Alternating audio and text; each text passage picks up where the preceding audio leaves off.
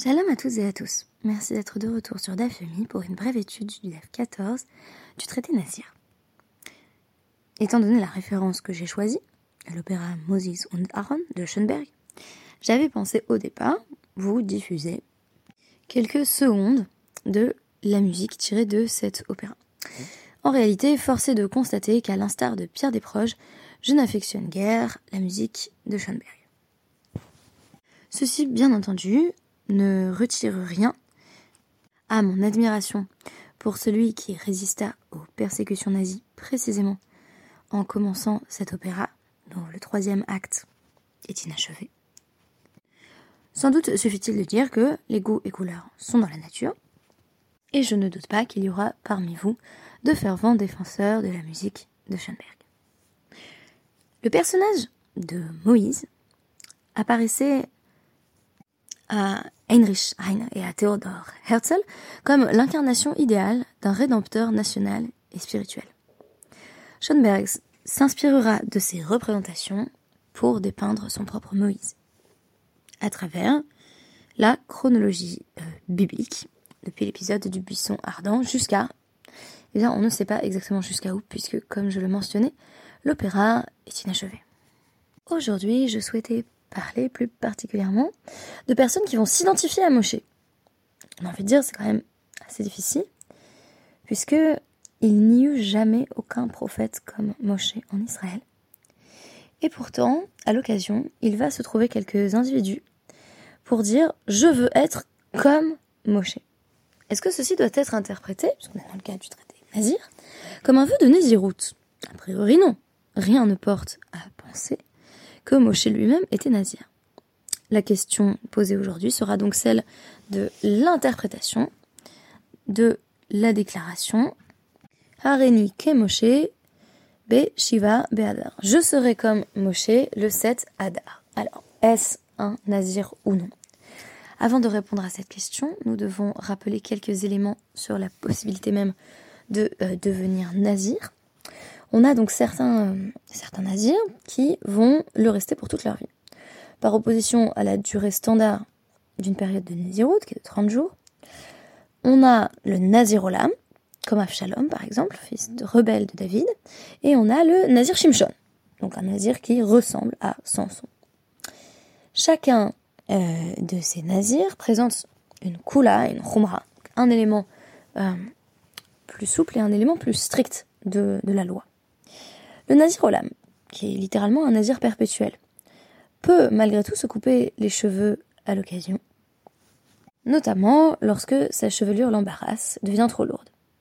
Il peut également euh, aller consulter des, autorités rabbiniques en présentant une là, une question, afin d'être libéré de son vœu de euh, Nazir Olam. A l'inverse, le Nazir Shimshon, celui qui s'inspire cette fois-ci directement de Samson, qui avait d'ailleurs été euh, désigné comme devant être nazir par l'intermédiaire de la parole divine, le nazir Shimshan, disais-je donc, ne peut jamais couper ses cheveux et il ne peut jamais revenir non plus sur sa naziroute. Et pourtant, nous avons appris dans le DAF 4b que le nazir Shimshon peut être métamelamétim. C'est-à-dire qu'il peut se rendre impur euh, en contact avec cette impureté rituelle liée à la mort. Le nazir olam n'en a pas la possibilité ça vient répondre notamment à la question euh, de ce que peut faire un nazir Shimshon si euh, une personne de, son entourage décède. Eh bien, puisque c'est un vœu perpétuel, on lui laisse la possibilité de se rendre impur, par exemple, pour enterrer l'un de ses proches. Alors on nous dit, si affirmer je veux être comme Moshe le 7 du mois d'Adar est considéré comme un vœu de Nézirut, ça pourrait être un vœu qui combinerait les deux types de Chumrot de sorte que on n'aurait pas la possibilité de revenir sur son vœu.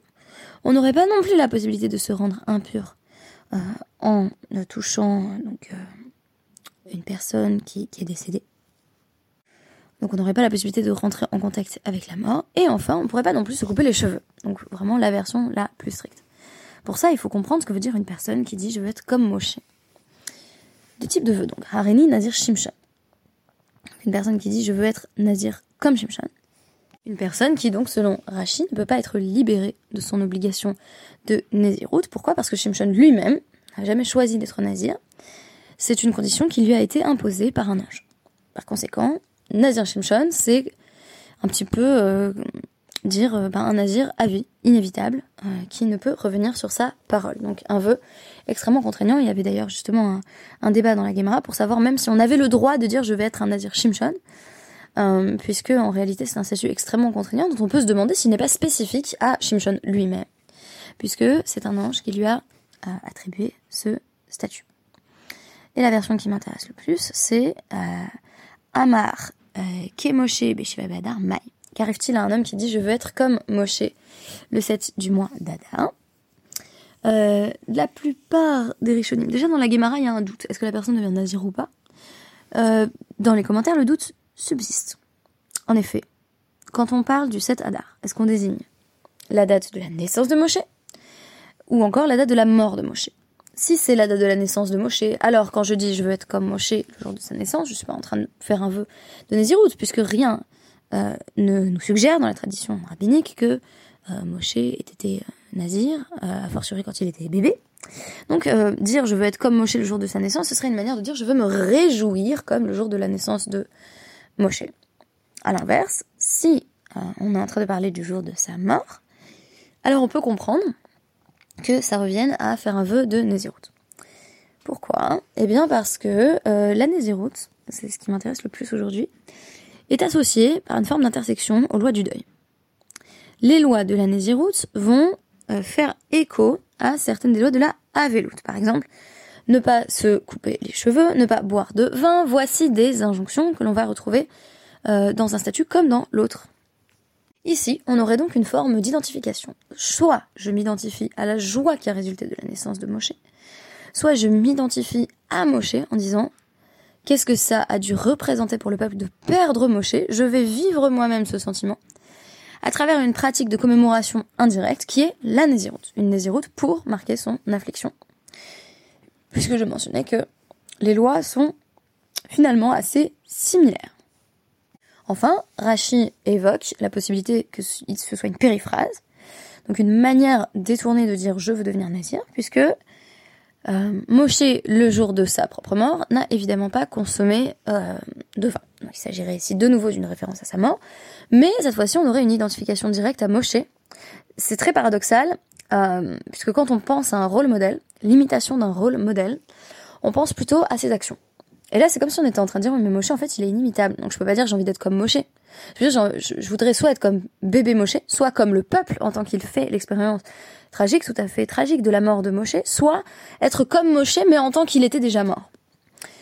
Cela nous montre bien les limites de l'identification, tout comme c'est le cas pour le Nazir Shimshon, qui se prend pour Shimshon, mais pour Shimshon c'était imposé par le ciel, alors que là c'est toi qui décides. En d'autres termes, lorsqu'on se fixe des rôles modèles, on doit à tout prix se souvenir qu'on n'est pas euh, la personne que, l'on aspire à, imiter, ou du moins la personne dont on s'inspire. On peut aspirer également à s'approprier certaines des caractéristiques prêtées à Moshe. On peut dire je veux travailler sur la Mida de Hanava, je souhaite être plus humble, et je ne trouve pas de meilleure source d'inspiration que l'étude des actions de Moshe en la matière. Mais on ne peut pas dire je veux être comme Moshe. Ici on est comme Moshe que négativement, c'est-à-dire en tant qu'il n'est plus. Et donc on dit, bah, puisque le jour de sa propre mort, il n'a pas bu de vin, eh bien je deviens nazir parce que je ne peux plus non plus boire de vin. Là encore, on aurait une forme de commémoration détournée. Le Brisker Rav, l'ancêtre euh, du, rabbi de, de fondateur de, l'orthodoxie moderne, euh, c'est le Rav Soloveitchik qui est le fondateur, JB, qui est le fondateur de l'orthodoxie moderne, et non pas euh, le, le Brisker Rav, à savoir Yitzhak Zev Halevi Soloveitchik. Pour rappel, le fondateur de la lignée s'appelle le Bet Halevi. Le Bet Halevi a notamment euh, pour fils Chaim Halevi Soloveitchik, on appelle aussi Reb Chaim Brisker. Reb Chaim Brisker lui-même euh, donc a pour fils Yitzhak Zev Halevi Soloveitchik.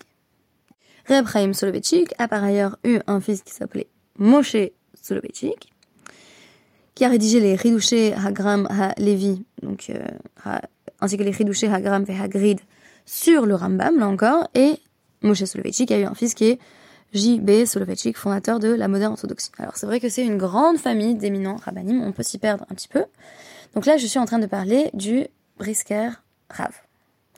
Selon le Brisker Rav, une personne qui dit euh, je veux devenir comme Moshe le jour de sa mort en fait, est en train euh, d'affirmer euh, si Moshe avait accepté un vœu de Nézirut le 7 Hadar, son vœu n'aurait duré qu'un jour. Par conséquent, euh, je me compare au plus grand pour en fait faire un vœu de Nézirut d'un seul jour. Vraiment une sorte de, de paradoxe, là encore assez comique, euh, qui consiste à dire bah, je vais être comme Moshe s'il avait eu qu'un jour à, de, de à respecter. Sauf que euh, la durée minimale de la Nézirut est bel et bien de 30 jours. C'est pourquoi euh, le briscarave émet un doute sur la possibilité même qu'un vœu pour un jour euh, soit, effectif, c'est-à-dire qu'on puisse euh, s'engager sur un vœu de ce genre. L'autre possibilité étant de considérer que c'est comme s'il s'engageait pour 30 jours, mais en disant, bah, du coup, je vais mourir demain, et ça sera une période de 30 jours qui sera interrompue par ma mort. Donc ici, on a une projection en disant, je veux vivre comme si c'était aujourd'hui mon dernier jour. Très intéressant. Si je vous dis, euh, voilà, c'est votre dernier jour de vie, qu'est-ce que vous voulez faire?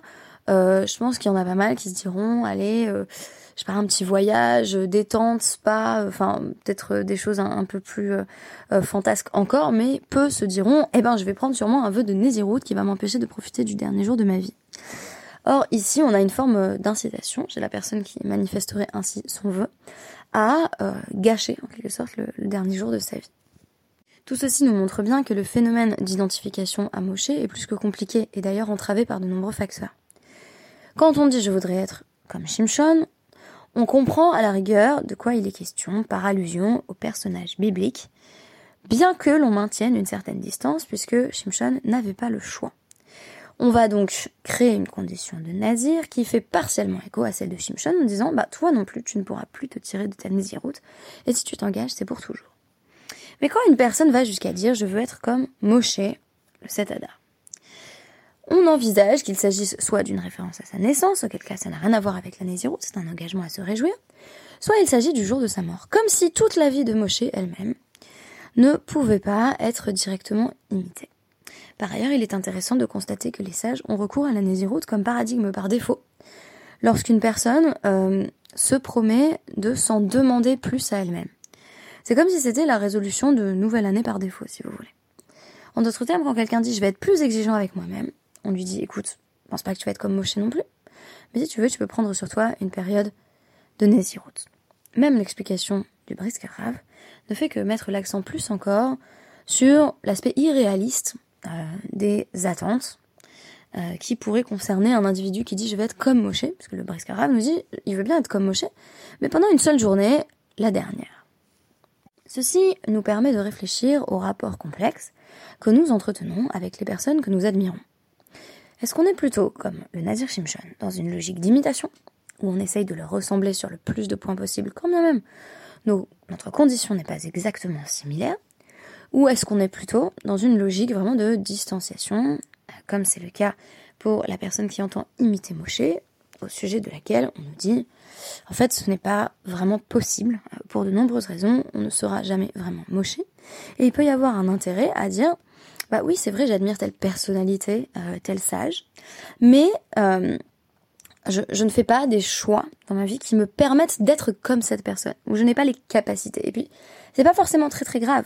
Dire, moi, j'ai souvent tendance à admirer des, des, des, gens qui font des choses très différentes, qui, qui vont faire euh, beaucoup de sport, ou qui, qui vont être des, des grands entourages, beaucoup plus d'ailleurs que, que, le premier, je sais pas pourquoi c'est le sport qui m'est venu en premier, qui vont être très forts en fait dans leur domaine. Et à chaque fois, je me dis, en fait, tu peux pas te comparer. Tu peux pas te comparer parce que euh, pour, pour leur arriver à la cheville, il faudrait en fait faire ce qu'ils font de leur journée. Bah, si, si, on veut être le, le Rav Kanievski, il faut... Euh, dit que il faut étudier 18 heures par jour. Donc, bah, vu que tu te donnes pas les moyens, ça sert à rien de dire j'ai envie d'être comme. Là, c'est un peu pareil. Ça n'a presque aucun sens de dire j'ai envie d'être comme Moshe. Peut-être aurait-on avantage à, cibler certaines midotes en disant je veux avoir l'humilité de Moshe. Mais se projeter dans l'image de Moshe, euh, ce n'est que faire allusion au jour de sa naissance ou au jour de sa mort, c'est-à-dire ne rien dire finalement de sa vie. Voilà, j'espère que cela aura enrichi euh, notre perception, notre représentation de ces figures qui nous inspirent, telles Moshe, Shimshon ou encore Aaron en référence à l'opéra de Schoenberg. Merci beaucoup et à demain.